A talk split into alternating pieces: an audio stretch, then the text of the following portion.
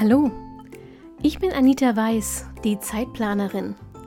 Genau wie du will ich meine Zeit wieder selbst kontrollieren, sie genießen und auch mal mit Leidenschaft verschwenden. Deshalb teile ich hier im Zeitplanerin Podcast meine Lieblingstools und Methoden aus dem Zeit- und Selbstmanagement mit dir. Mit dieser neuen Episode wünsche ich dir jetzt richtig viel Spaß und eine gute Zeit. Hallo und herzlich willkommen zur aktuellen Episode vom Zeitplanerin Podcast. Schön, dass du dabei bist zur nächsten Interviewfolge und ähm, es ist ja nicht, dass ich das nicht jedes Mal sagen würde, aber es ist tatsächlich eine besondere Folge, denn es ist die erste Folge mit einem männlichen Interviewgast. ähm, genau, ich sage schon mal Hallo Michael, schön, dass du da bist. Ja, hallo.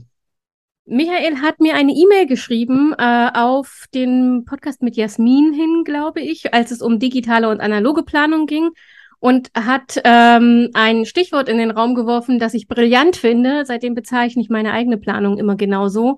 Denn Michael, du hast in der E-Mail von hybrider Planung gesprochen ähm, und dass man das ja auch mal thematisieren könnte. Und ähm, Here I Am wird thematisieren es in diesem Interview. Es wäre schön, wenn du vielleicht noch mal kurz äh, drei Sätze zu dir selbst sagst und ähm, wie du persönlich planst und ähm, wie du zu dem Begriff hybride Planung gekommen bist. Ja, erstmal ja herzlichen Dank, dass ich äh, hier in deinem Podcast zu Gast sein darf. Da hätte ich ja niemals mitgerechnet, als ich diese harmlose E-Mail geschrieben habe. Ähm, ja, also mein Name ist Michael Kamutzki und ich arbeite in einem Beruf, der von vielen immer so als unplanbar eingeschätzt wird. Ich bin von Haus aus Pfarrer und ähm, ich habe mit vielen Kollegen gesprochen, die waren immer der Meinung, da kann man doch nichts planen. Äh, da reicht eine Beerdigung und die Woche ist durcheinander gewürfelt. Äh, jeder Tag ist doch anders und das geht doch alles gar nicht. Und ähm, ich hatte immer das Gefühl, wenn ich nicht plane, gehe ich unter und die wichtigen Sachen rutschen mir durch. Ich muss irgendwie planen. Und ähm, ja, ich möchte nicht so enden wie manchen anderer, dem man dann halt nachsagt, ja, ähm, dem ist das weggerutscht, der hat das vergessen und so weiter. So wollte ich eben nicht werden. Und deswegen habe ich mich mal irgendwann mit dem Thema intensiv beschäftigt. Und ja, das kontinuierlich. Also das Hybride, das ist erst so seit ein paar Jahren, das ist nicht mein Begriff. Den Begriff habe ich geliehen von äh, Michael Hyatt. Der, äh, bei dem habe ich den äh, zum ersten Mal kennengelernt. Okay. Bevor wir richtig ins Thema einsteigen und äh, ich habe dazu eine Menge vor, denn eigentlich ist hybride Planung das, was ich ja auch mache, mehr oder weniger. Deshalb bin ich sicher, dass wir viel zu besprechen haben. Aber vorher gibt es die üblichen 3 aus 20. Für alle, die das noch nicht kennen, die 3 aus 20 ähm, ist immer mein Einstiegsspiel für Interviewgäste. Ich habe 20 geheime Fragen ähm, und daraus picken sich und meine Gäste drei aus, indem sie die Ziffern, also drei Ziffern zwischen 1 und 20, mh, auswählen, ziehen, sich ausdenken. Ich lese dann die Frage vor und hoffe auf eine spontane Antwort. Also, Michael, was ist deine erste Frage? Oh, sieben aus, ja, drei aus, drei aus, aus 20. Eigentlich mhm. ist ja sieben die heilige Zahl, also sieben, 14, 21, das klappt schon mal nicht. Mhm. Ich fange aber mit der Eins an. Okay. Ich, oh, ich glaube, die hatten wir noch nie. Die Eins ist, was wolltest du als Kind werden? ähm, die früheste Kindheitserinnerung ist, ich wollte Jäger werden. Ich hatte irgendeine so Art Holzgewehr und bin damit wohl als kleiner Junge, das muss im Kindergartenalter oder noch früher sogar gewesen sein, ja, ich glaube noch früher. Und dann bin ich damit rumgelaufen und habe immer gesagt, ich bin der große Jäger. So erzählt man sich in der Familie. ähm, ja, danach wollte ich Detektiv werden und Spion und sowas. Das war die Phase danach in der Grundschule. Das war dann die Mickey Maus Phase mit den ähm, Detektivlupen und so. Äh, in, Yps, in Yps-Heft, da gab es Fingerabdruckpulver okay. und sowas. Tolle Sachen. okay. Ähm, Frage Nummer zwei. Äh, die sieben. Welches Buch liest du immer wieder? Das ist ein Buch von einem Holländer, der heißt Jan Willem van de Wetering. Und der hat das Buch geschrieben, Der leere Spiegel. Da beschreibt er in den 50er, 60er Jahren seine Erfahrungen in einem japanischen zen-buddhistischen Kloster. Und das hat mein Leben unglaublich geprägt. Und das lese ich ziemlich regelmäßig immer wieder. Wie das hat das? damals 6 D-Mark und 80 Pfennige gekostet. Wie heißt das, der leere Spiegel? Der leere Spiegel. Ja, der hat noch zwei weitere geschrieben. Ähm, aber der leere Spiegel, das war so das Einstiegsbuch überhaupt. Okay. Ähm, ja. Also ich finde es schon ganz spannend, habe es mir aufgeschrieben. Ich packe es euch in die Show Notes. Ich bin mir sicher, es gibt äh, Menschen da draußen, die jetzt auch denken, oh, das will ich mir auch mal angucken. Und Frage Nummer drei. Nummer drei. Hm. Dann nehme ich die 14. Was ist Fantasie für dich? Fantasie. Fantasie hat, ne, hat für mich was mit zu tun mit, mit Vision. Ich sehe das, was noch nicht da ist. Ich kann mir das vorstellen, wo ich mal gerne wäre, aber jetzt noch nicht bin, noch nicht mal ansatzweise. Ähm, aber ich habe die Fantasie, mich da reinzudenken und mir das so bildhaft vorzustellen, wie es geht, damit ich irgendwie einen Weg dahin finden kann. Okay. Das ist eine schöne Definition, gefällt mir. Ich finde, das ist eine der spannendsten Fragen, weil die Leute ganz unterschiedliche Sachen darauf antworten. Ähm, ich mag das sehr. Gut. Das waren die einfachen Fragen. oh. ähm, aber äh, bevor wir wirklich richtig äh, ins Thema einsteigen, also ich möchte ähm, heute mal so einen kurzen Überblick geben, wie das gehen kann. Hybride Planung bedeutet ja ähm, digital und analog zu verbinden, also nicht nur parallel zu betreiben, das ist ja das, wovon ich immer abrate, für alles drei äh, unterschiedliche Tools zu haben, ist nicht so günstig, wenn man effektiv planen will, sondern es geht darum, wie man das wirklich verzahnen kann. Ähm, lass uns vorher mal kurz darüber reden, was äh, ist denn Planung? Also was ist Planung für dich? Mhm. Ähm, Planung heißt für mich, meine Lebenszeit bewusst zu nutzen. Also immer mehr raus von diesem benutzt oder genutzt werden. Und zwar sowohl von außen, dass mir irgendwelche äh, Dinge als ganz, ganz wichtig, äh, das muss jetzt passieren, äh, hingelegt werden.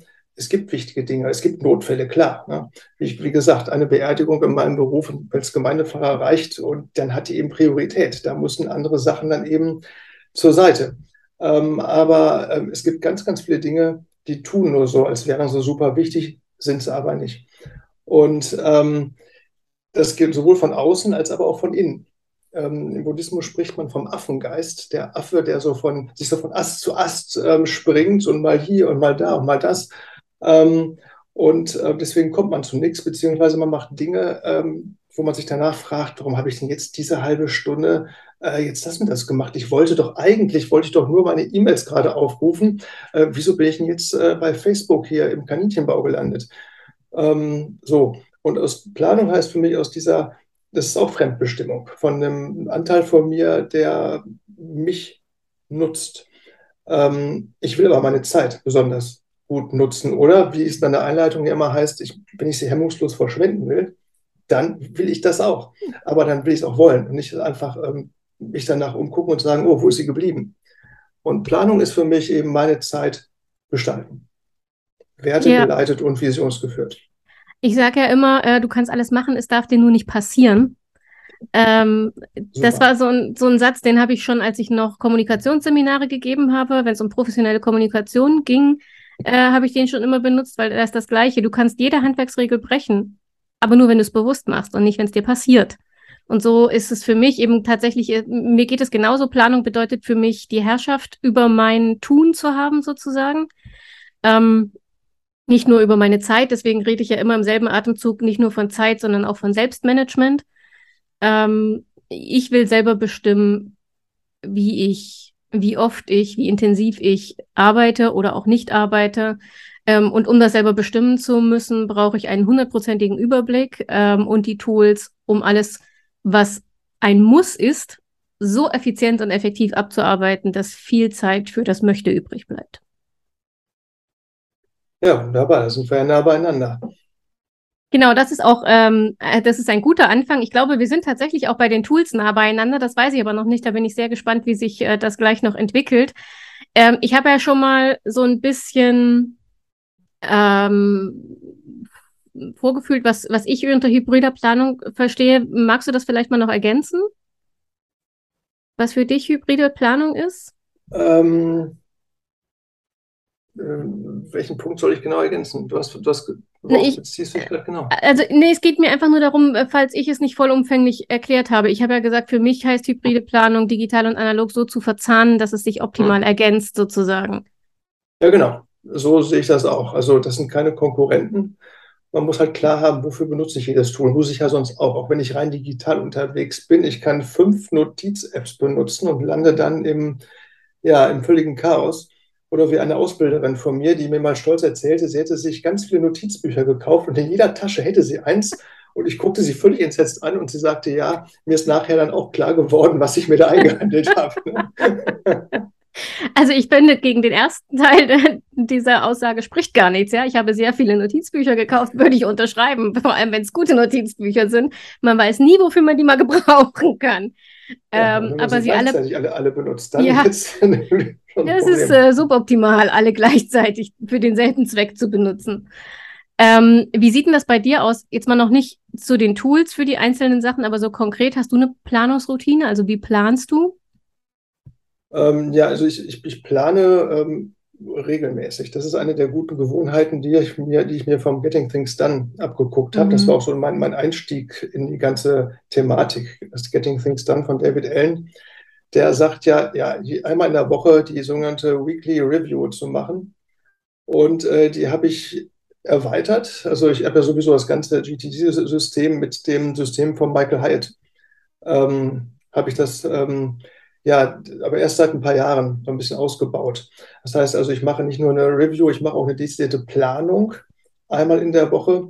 Ich gucke täglich morgens und abends einmal drauf, mache also so eine Mini- Review, eine Mini-Planung. Wie ist der Tag gelaufen? Was mache ich morgen? Äh, monatlich natürlich auch, mit ein paar anderen Fragen als bei der Woche. Und natürlich jährlich, ne, wo es dann darum geht, wie wird das nächste Jahr laufen, wie ist das letzte gewesen, was lerne ich aus dem, was gewesen ist und ähm, welche neuen Ziele habe ich fürs neue Jahr äh, jährlich Richtung Dezember, Januar. Und heißt bei dir, also wenn wir jetzt mal sagen Planung, ich nehme mal nur den, den, die drei kleineren Einheiten, äh, Tag, Woche, Monat. Ähm, ist es dann Termin und Aufgaben oder planst du, also welche Kategorien planst du?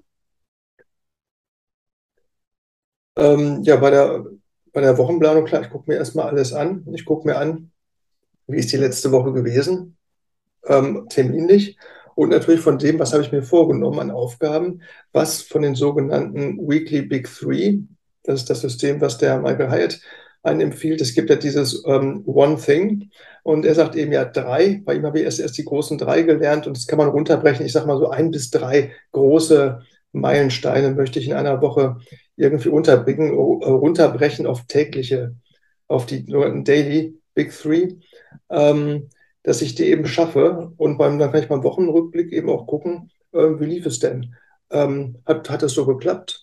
Ah, hat nicht so geklappt. Woran hat es denn gelegen? Damit ich da ein bisschen besser werde und überlege, wie kann ich das beim nächsten Mal vielleicht anders oder besser planen? Wie kann ich daraus lernen? Ähm, ja, dann gucke ich halt in die nächste Woche. Erstmal mit Priorität auf, was sind meine neuen eins bis drei großen Meilensteine, die ich in dieser Woche dann kleinschrittig ähm, täglich mich dann annähern möchte. Das ist eine ziemlich coole Methode. Das ist sozusagen äh, diese äh, Projekt- und nächste Schritte-Liste aus Getting Things Done so runtergebrochen, dass man wirklich damit arbeiten kann und nicht zehn DIN A4 Seiten vollgeschrieben hat. Ähm, das finde ich echt clever. Ja, das war so dieses, ähm, ich habe mal diese Getting Things Done Workshops gemacht, hier von äh, Next Action heißen die, genau, Next Action, Action Partners. Unbezahlte Werbung übrigens. Ja, unbezahlte Werbung, völlig unbezahlt. Habe ich teuer für bezahlt, um diese Kurse zu machen. ähm, aber die waren, die waren klasse schon. Also da muss man echt sagen, dass da, also hätte ich wahrscheinlich auch heute noch, würde ich da, kann man wahrscheinlich jedes Jahr besuchen, wenn man das Geld hat. Ähm, sehr, sehr schlau, sehr, sehr klug, sehr, sehr erfahrene Leute. Und der erste Kurs, da ging es um die Grundlagen. Da sagte auch der Trainer, ja, beim, äh, beim äh, GTD gibt es keine Prioritäten. Und ähm, ja, das ist in der Tat auch ein, eigentlich erst auf den ersten Blick so ein ganz charmanter Punkt, weil mhm. David Allen, der geht ja so vom, ja, der geht davon aus, wo bin ich gerade, was kann ich machen?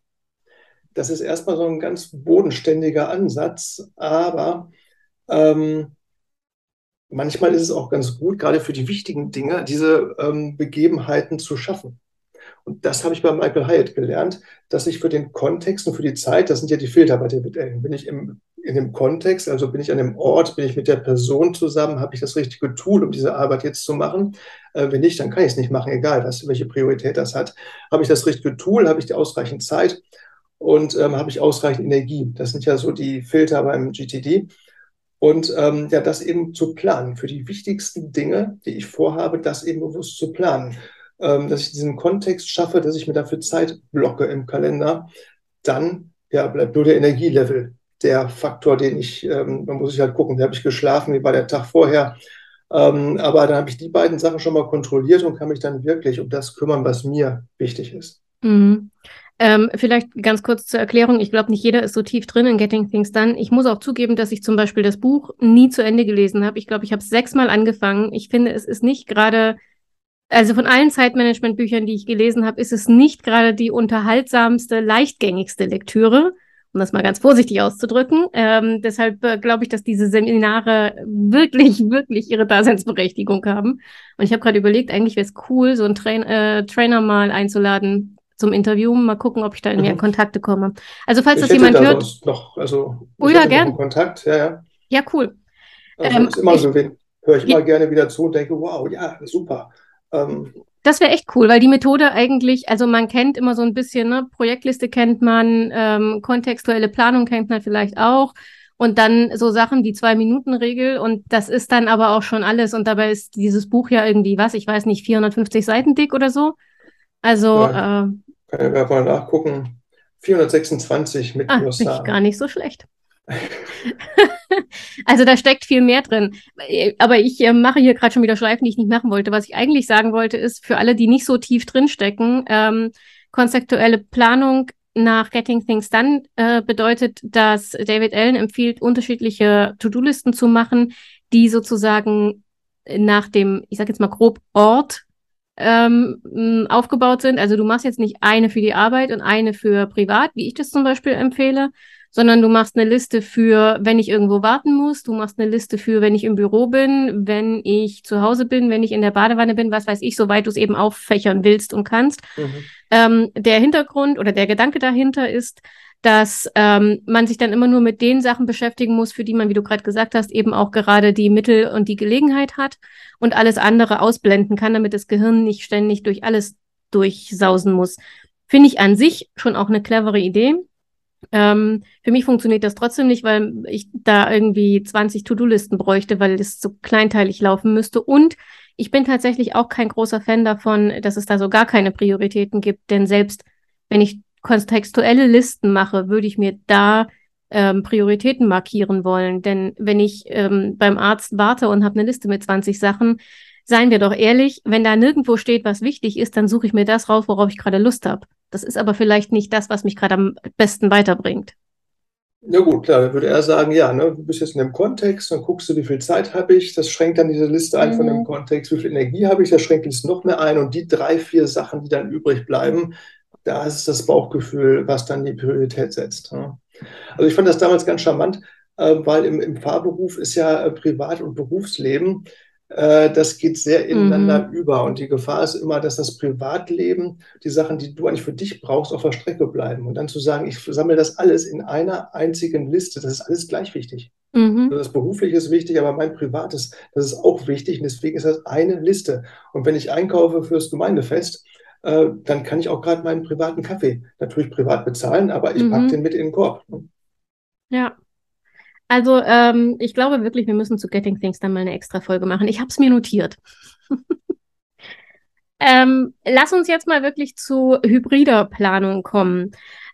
Hm, was war denn bei dir der Grund oder wie, wie, wie, wie hat es dich dahin geführt, dass du dich gegen rein analog oder gegen rein digital entschieden hast? Hm. Ja, also es ist jetzt, wird jetzt sehr biografisch. Ähm, ich komme ja aus der analogen Welt. Ich bin Jahrgang 71. Ähm, Internet ähm, hat da noch keiner dran gedacht.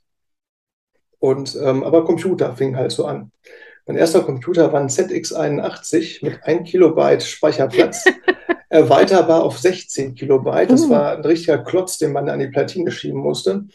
Und natürlich auch im Fernseher mit ja, ne, Auflösung, müssen wir nicht drüber reden. Aber das war so die Zeit, wo es so losging. Und ich habe das immer mit Interesse verfolgt und ähm, bin dann da so mitgewachsen. Ähm, das Interesse war immer da, vor allen Dingen war meine Handschrift. Meine Handschrift war immer ziemlich schlecht. Meine Mutter sagt, in der Grundschule wäre die großartig gewesen, aber ähm, ja, davon ist dann irgendwann nicht mehr viel übrig gewesen. Ähm, also Hand, ne, schlechte Handschrift, Interesse für Technik. Und als ich dann ins Pfarramt ging, da war gerade war das iPhone äh, war rausgekommen, es gab die ersten Apps und da tauchte überall GTD auf, kannte ich gar nicht. Und so bin ich dann da drauf gestoßen. Also durch die Beschäftigung mit digitalen Tools, wie organisiere ich mich, wie mache ich denn das jetzt? Ähm, weil ich eben schon so ein bisschen Spielkind bin, ne? Technik und Apps und ach ja. Mhm.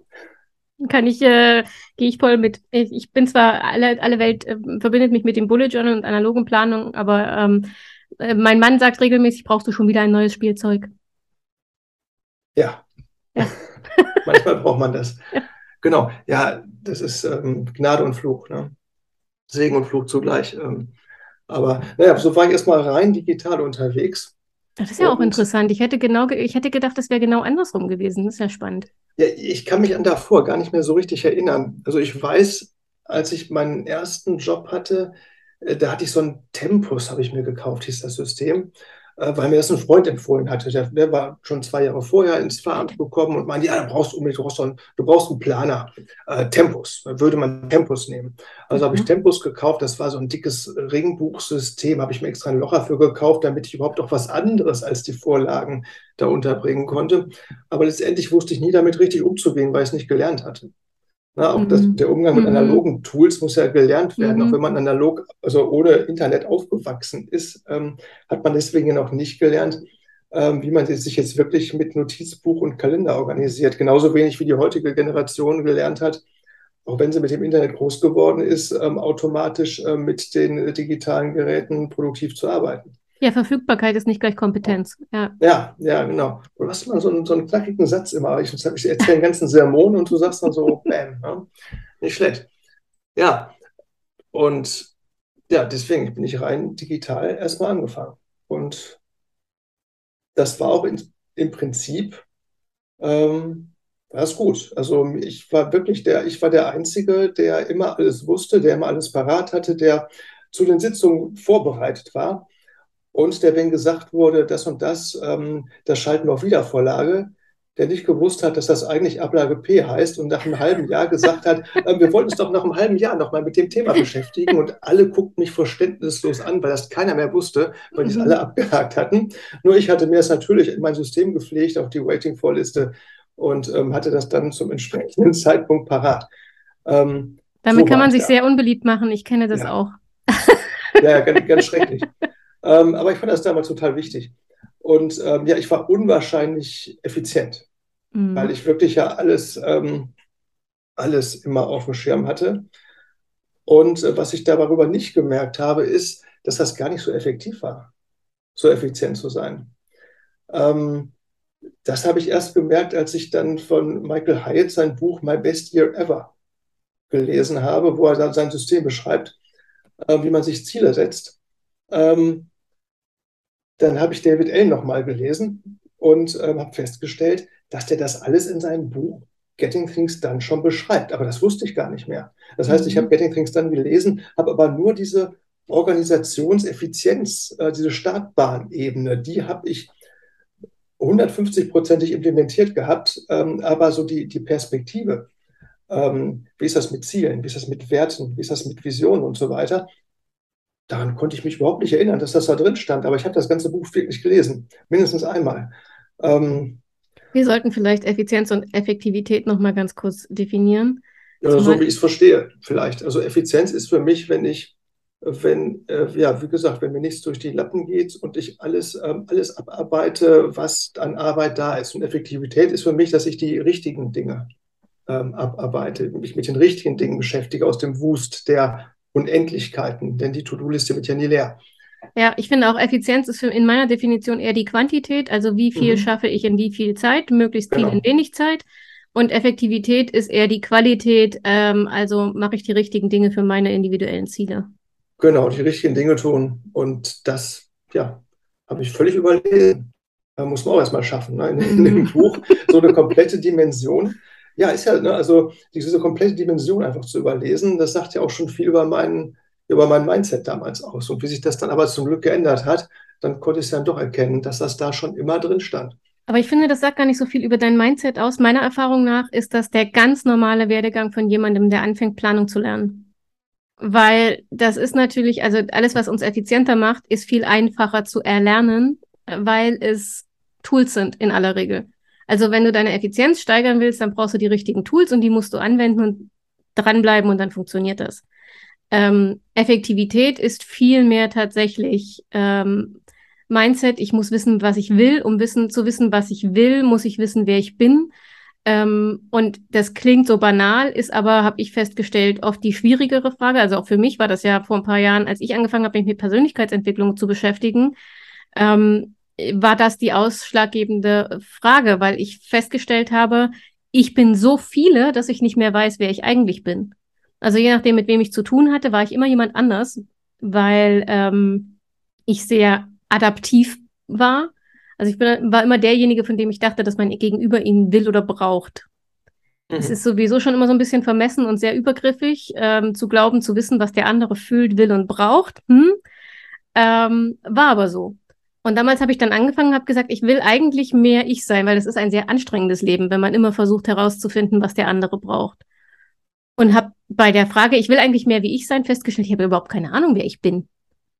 Und deshalb habe ich mich auch ganz lange wahnsinnig schwer getan, damit zu sagen, was sind denn meine Ziele? Was will ich denn? Also ich bin auch jetzt noch, ich bin äh, als, als Scanner-Persönlichkeit, tue ich mich sehr schwer, Langfristziele zu entwickeln. Ja, Es kann schon sein, dass ich mir jetzt was für in fünf Jahren vornehme. Nächstes Jahr habe ich ganz andere Interessen, dann ist das Ziel obsolet.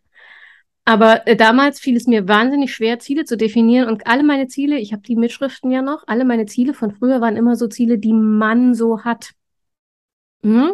Also immer Ziele von außen, weil mhm. du halt erstmal wissen musst, wer, dir in, wer du in dir drin bist, um eigene originäre Ziele zu formulieren ähm, und dann auch darauf hinzuarbeiten gegen alle Widerstände von außen, wenn die vielleicht nicht ähm, regelkonform sind, also nicht die Ziele sind, die man haben muss. Und deshalb ähm, finde ich, ist das gar nicht so sehr irgendwie ein Mindset-Problem, sondern ein ganz natürlicher Prozess, wenn man anfängt, sich mit Planung zu beschäftigen, dass man sich erstmal mit den leichten Aspekten beschäftigt und Tools zu implementieren, ist zwar ein Haufen Arbeit und ähm, kostet ein bisschen Überwindung, um dran zu bleiben, ist aber äh, langfristig betrachtet der mit Abstand leichtere Teil. Und sich dann dahin zu arbeiten, zu sagen, und jetzt gucke ich mal, was eigentlich darunter liegt und was ich eigentlich erreichen will und was ich bereit bin dafür zu tun weil Ziele zu erreichen ist ja oft auch nicht nur mit Anstrengung verbunden, sondern auch damit, sich Ängsten zu stellen zum Beispiel. Ähm, und deshalb finde ich das ein, ein also ich, ich finde, es ist ein sehr typischer Prozess, den ich immer wieder beobachte. Ja, interessant. Ich dachte gerade, als du erzählst, dachte ich, ja, gerade, das ist aber auch vielleicht auch im Pfarrberuf besonders schwierig, weil das ist ja erstmal ein dienender Beruf, ein mhm. Beruf für andere. Ne? Du bist für andere da. Ähm, da klar zu haben, wer man selber ist und was man will, ähm, ja, gehört vielleicht damit zum Berufsprofil. Ich weiß es nicht genau, müsste ich mal drüber nachdenken. Bei mir ist auf jeden Fall der Umbruch passiert, einem, ähm, als ich in, einem, ja, in, einem, in, einer Lebenssituation war, wo ähm, mein ganzes Leben ähm, von ja, in relativ kurzer Zeit sich von rechts auf links gedreht hat. Ähm, da hat es bei mir Klick gemacht und ich habe kapiert, wenn ich nicht weiß, was, was mir wichtig ist, ähm, dann, dann führe ich kein eigenes Leben. Mhm. Und äh, ja, dann, das, da waren ganz wichtige Impulse ähm, von, dem, ja, von dem Michael Hyatt, der mir dann dieses hybride Planen dann vermittelt hat. Also indirekt durch seine Bücher. Mhm. Ähm, hattest du mal in, nach diesem Tempus-Exkurs, hattest du mal ein, eine richtige Phase, wo du analog geplant hast? Das frage ich mich die ganze Zeit. Ich habe ja versucht, mich auf diesen Podcast vorzubereiten und ich überlege hin und her, wie habe ich das eigentlich gemacht? Ich meine, ich habe äh, hab meine Schullaufbahn erfolgreich absolviert. Ich habe zwei Studiengänge gemacht. Ich habe eine Ausbildung, ähm, eine praktische Ausbildung mit Deadlines. Ich, es kann auch nicht sein, dass ich, das, dass ich nie einen echten Kalender gehabt habe, den ich mit mir rumgetragen habe. Ich kann mich an keinen erinnern. Ich kann mich echt an keinen erinnern. Also äh, ob das immer nur so ein Wochenplan gewesen ist und, ob, und ein Zettel, wo die restlichen einfach so linear drauf standen. Ich kann mich nicht erinnern. Also das, der Tempus ist das erste richtige, das erste richtige Planungstool, an das ich mich erinnere. Und das war, da war ich schon lange fertig. Na gut, ich meine, in der Schulzeit hat jeder von uns ein Hausaufgabenheft gehabt. Das war ja quasi unser erster Kalender, mhm. praktisch. Ähm, aber durch Studium ja. zu kommen ohne Kalender finde ich schon auch bemerkenswert. Ja, ich, ich, fürchte, das muss ich im Studium auch noch weiter so gemacht haben. Also ich, ich erinnere einfach nichts. Okay. Also ich, gut, so eine Schreibtischunterlage, die hat ja auch häufig, ne, die, die hatten bei mir auch so Kalendarien, aber äh, die habe ich nie abgerissen. Also die mhm. lagen da immer drauf. Mhm. Ne, der Januar war ganzjährig.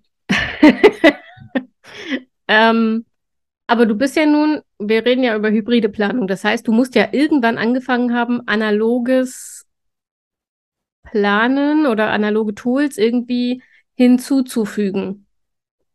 Ja, genau. Und das war eben der entscheidende Moment, ähm, dass ich den, den Planer von Michael Hyatt dann gekauft habe, nachdem ich das, dieses Buch zur Jahresplanung, zur ähm, Jahreszielplanung schon so wahnsinnig gut fand mhm. und anregend äh, habe ich mir dann den sogenannten Full Focus Planer äh, bestellt.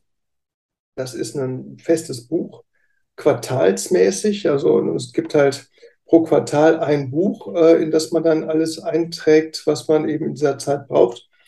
Ähm, es gibt Tagesdoppelseiten, es gibt das Konzept der idealen Woche. Es gibt eine Seite, wo man seine Rituale einträgt und dann eben so einen Überblick für die nächsten äh, zwölf Monate.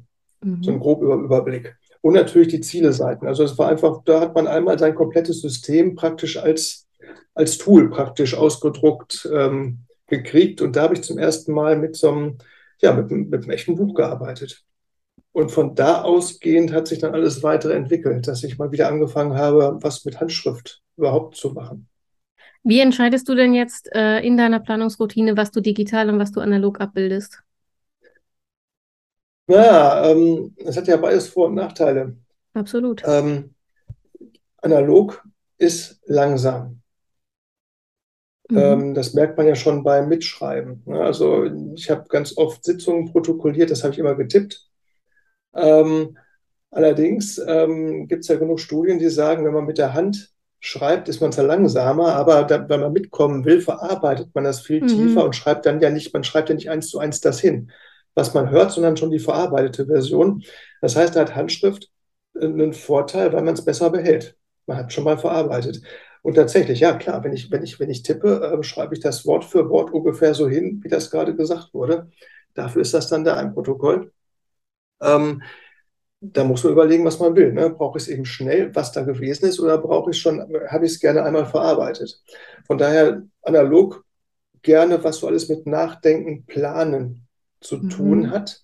Aber es gibt auch Situationen, wo ich analog immer bevorzugen würde, ähm, wo es einfach nicht passend ist, äh, mit einem elektrischen Gerät zu hantieren. Ich finde es beim Gottesdienst zum Beispiel, finde ich es nicht passend.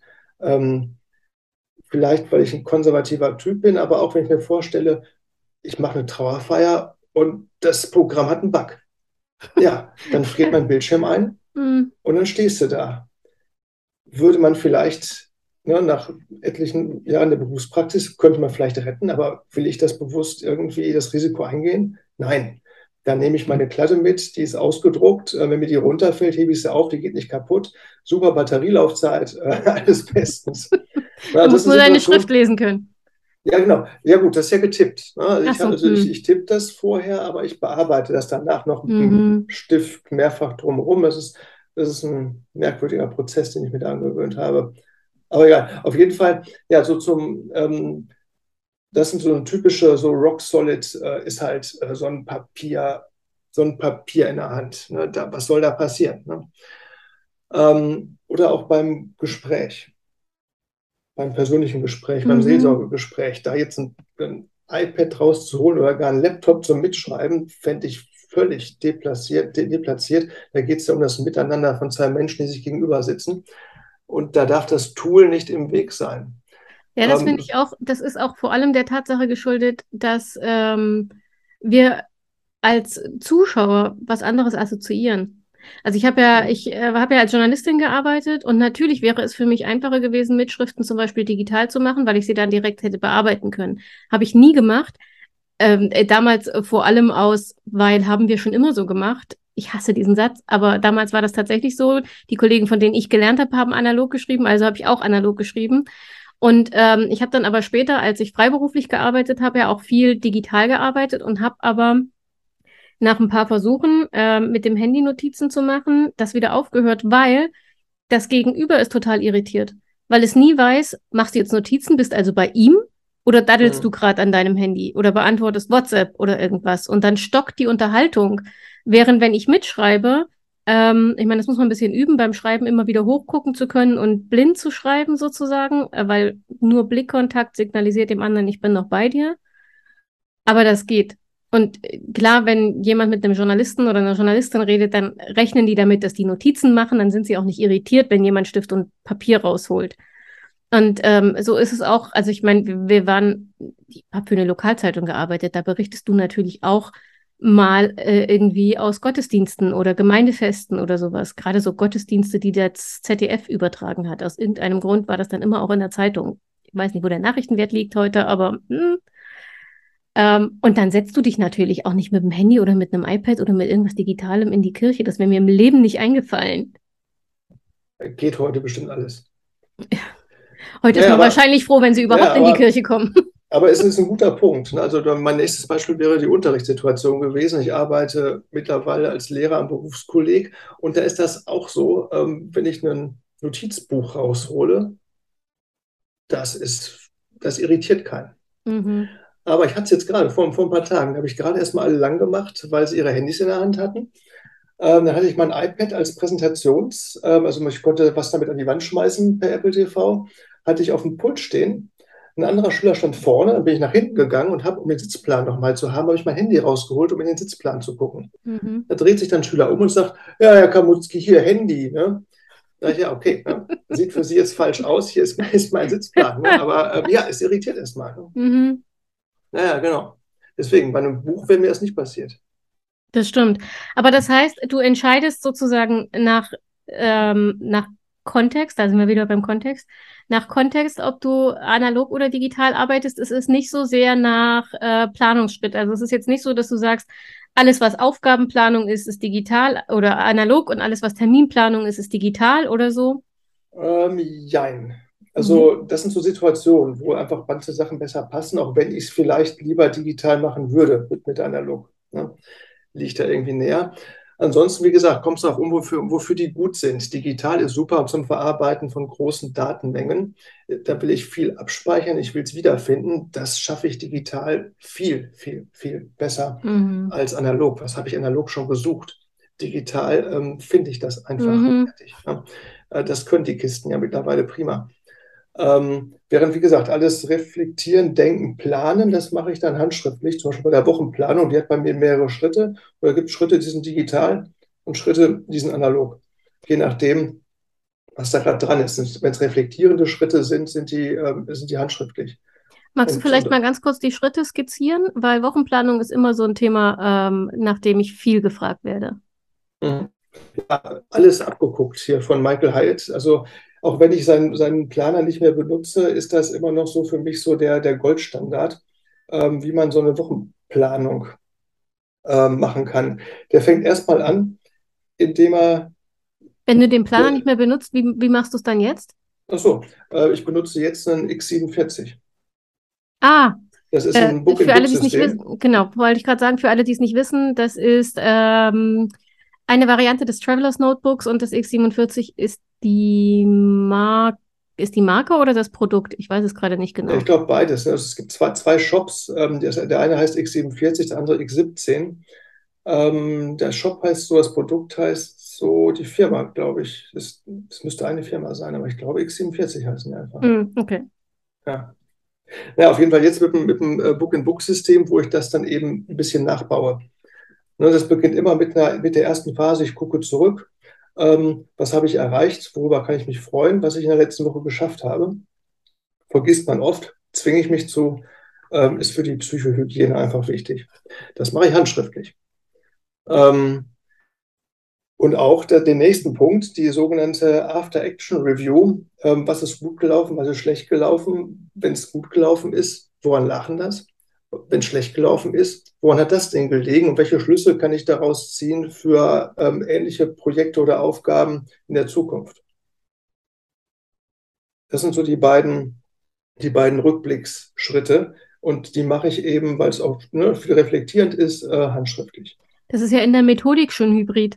Weil Reviews ist ja klassisch ähm, agiles äh, Projektmanagement zum Beispiel, alles was so Scrum-Methodik ist und so, arbeitet ja zum Beispiel auch mit Sprints und Review und mhm. so.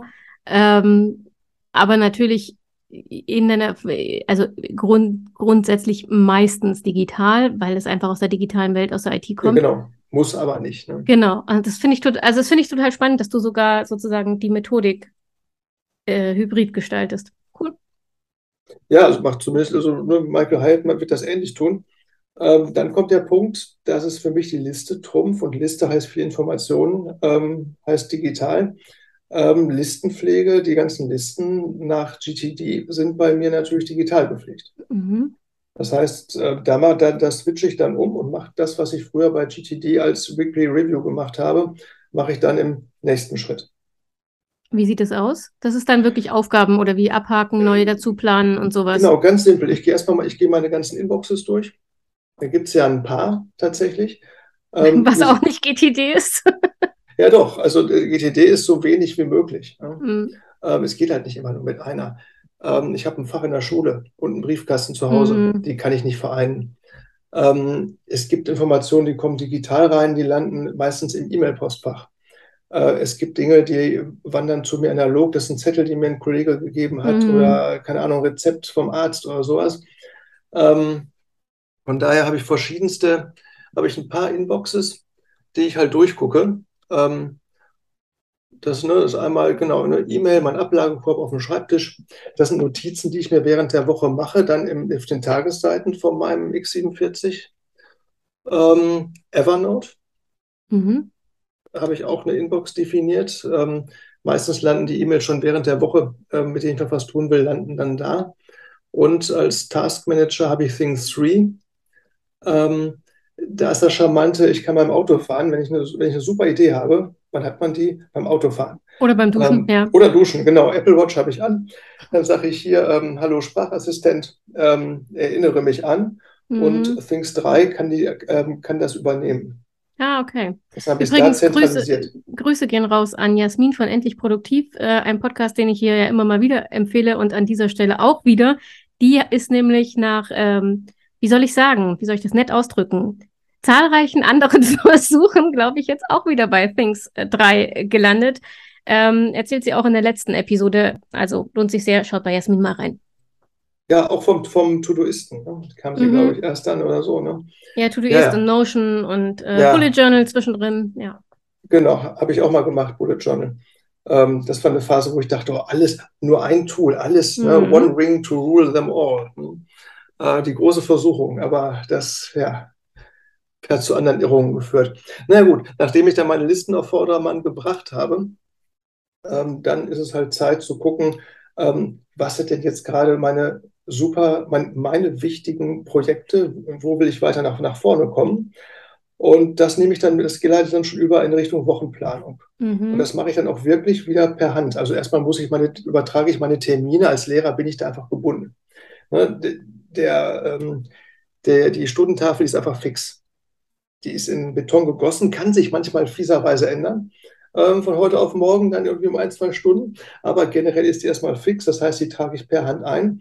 Und dann kann ich den Tag einschätzen und weiß, wie viel Zeit habe ich dann noch, wie viel Kraft habe ich dann noch und kann dann meine Weekly Big Three dann auf die dann ähm, notieren und gucken, wo könnte ich denn da jetzt Zeitblöcke planen, wo ich dann die Daily Big Three ähm, dann reinpacken kann.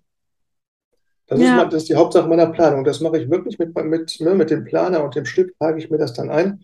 Das ist anders als beim Bullet Journal. Da kann man ja eine Wochen, da könnte, da wird man jetzt beim Bullet Journal eine extra Wochenplanungssheet vielleicht machen. Mhm. Ähm, was ich da so fantastisch fand, das, das war das Daily Log beim Bullet Journal. Und das versuche ich hier so ein bisschen nachzumachen, ähm, indem ich alles, was sonst so kommt, eben versuche auf die Tagesseite vom X47 handschriftlich dann zu notieren?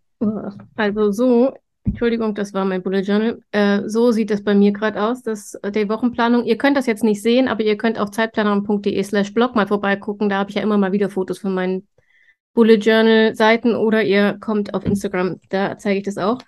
Ähm, denn ich mache das ja jetzt auch wieder seit ein paar Wochen, nee, sogar schon Monaten, dass ich mit der Kombination aus Wochenplanung und Daily arbeite. Ich habe ja ganz lange nur Monatsplanung und Daily gemacht und habe dann irgendwann festgestellt, das ist so eine Lücke, die ich nicht gut finde. Also wir haben ja ganz am Anfang gesagt, ne, es geht darum, 100% den Überblick zu haben, um seine eigene Zeit zu verplanen.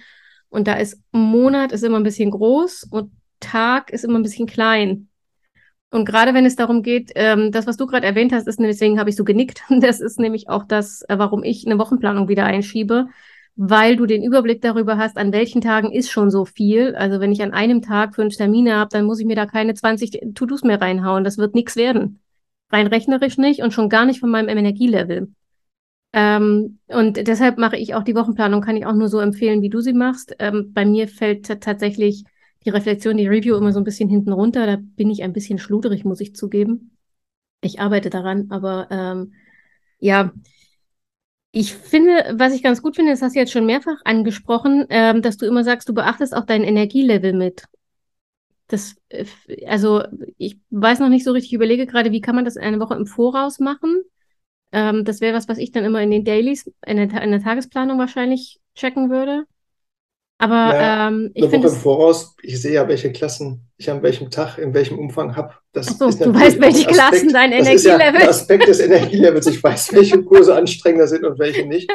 Und wenn ich acht Stunden habe, ist auch klar, dass ich danach platter Mhm, bin als nach vier. mhm, Also das sind so Daumengrößen. Ne? Wenn ich am Abend vorher viel geschlafen habe, dann ist das, ne, das weiß ich manchmal natürlich nicht, weil sich manchmal was ergibt, dass man länger aufbleibt, als man sollte.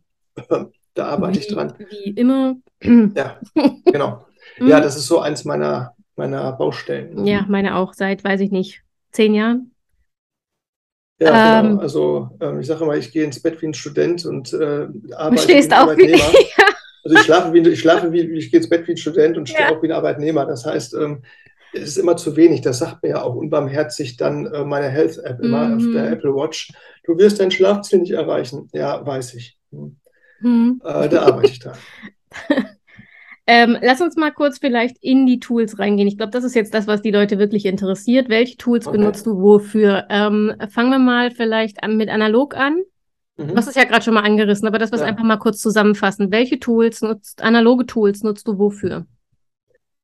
Ja, analoge Tools. Da nutze ich eigentlich nur ein einziges. Das ist der, der X, äh, das, das X47 als DIN A5 mit eins, zwei, drei Einlagen. Also es ist ein Buche-Buch-System. Ganz vorne ist es halt ein, ja, so ein, so ein Mehrjahresüberblick, ähm, was ich aber auch als Tracker benutze und so für Rückblicke am Tag. Also ich schreibe da auf, was ist mein Learning heute? Ähm, habe ich heute Sport gemacht? Mhm. Ähm, äh, habe ich meditiert? Also als Tracker und eben meine, ne, ich schreibe mir ein Highlight auf, ich schreibe mir die Geburtstage auf und eben meine Learnings für den Tag so ganz, ganz kurz, weil Tagebuch schreiben habe ich mal eine Zeit lang gemacht, fand ich total gut, aber es war dann irgendwie immer so das bisschen zu viel, sodass es dann irgendwie dann abgebrochen ist. Und das ist Mhm. so gerade so die, das Maß an Tagesreflexion, ähm, was gut funktioniert.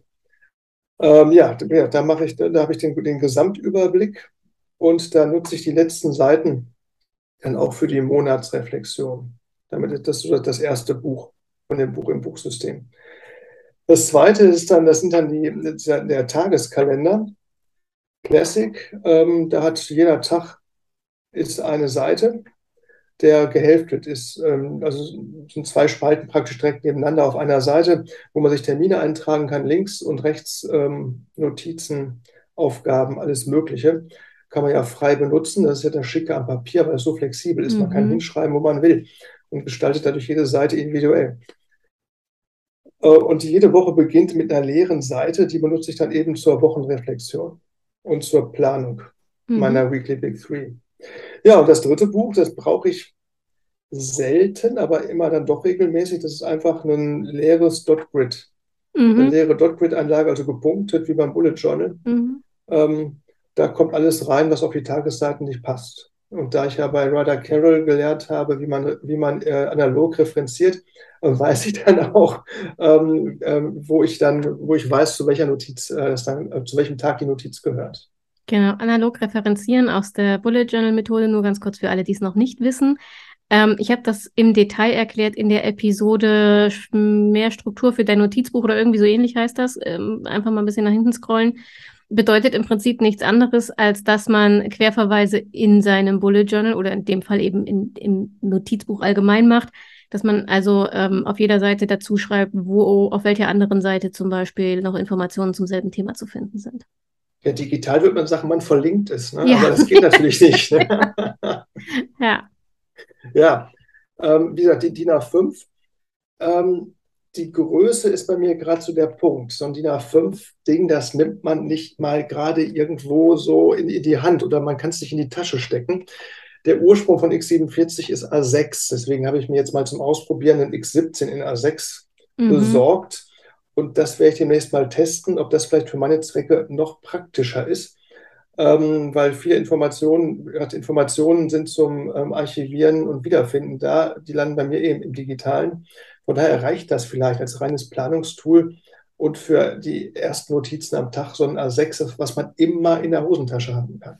Ja, das ist das halt muss der, ich mal ausprobieren. Das ist tatsächlich der große Nachteil. Ähm, ich habe ja in einer der letzten Episoden über die ähm, verschiedenen Systeme gesprochen, auch fürs Bullet Journaling. Und da ist ja dieses, ähm, dieses Book-in-Book-System ist ja eine Abwandlung von Traveler's Notebook, vom Traveler's Notebook-System sozusagen, wo man also verschiedene Hefte in eine Hülle spannt. Ähm, Aber es ist nicht so flach. Das ist das Coole am X47 und am X17, dass die Dinger, die werden, die blähen sich nicht so auf. Ne? Das stimmt, die blähen sich nicht so auf, slim. aber das, das X47 in A5 ist ja halt doch deutlich größer, dicker und unhandlicher als ein Notizbuch in A5 zum Beispiel. Ja. Ein simples. Aber du musst halt alles neu übertragen im Notizbuch und du musst es vor allem alles selbst machen, du hast halt keine Vordrucke.